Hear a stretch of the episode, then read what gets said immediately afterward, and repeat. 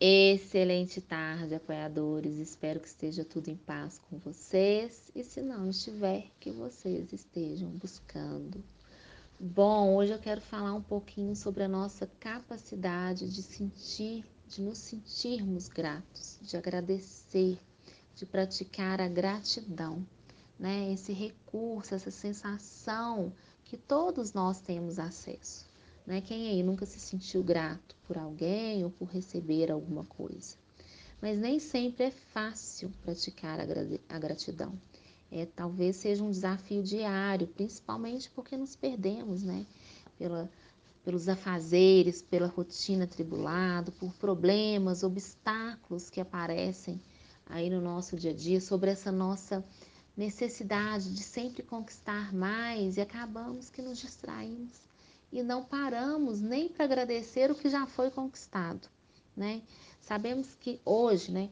Sabemos que quem é, pratica gratidão é mais feliz. Inclusive existem estudos científicos, né, que já mostram que é, é, praticar o ato de agradecer, de nos conectar com algo para agradecer, realmente é muito benéfico, nos torna mais felizes.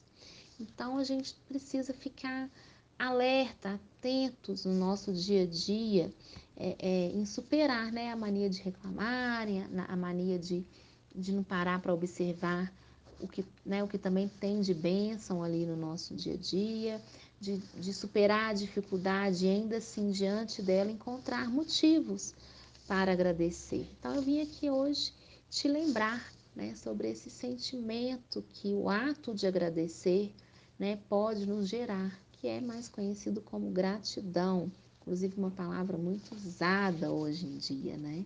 E que a gente precisa se conectar cada vez mais a ela, porque sentir gratidão alimenta o coração, a alma, atrai alegria e muita luz para nossas vidas. Agradecer gera contentamento, amparo para as nossas necessidades e nos traz para o momento presente, para aquilo que já é. Então, ir de encontro a esse sentimento, projetar nossa energia para essa ação, nos nutre, nos, nos expande, é, é, nos faz nos conectar com algo que muitas vezes passa despercebido.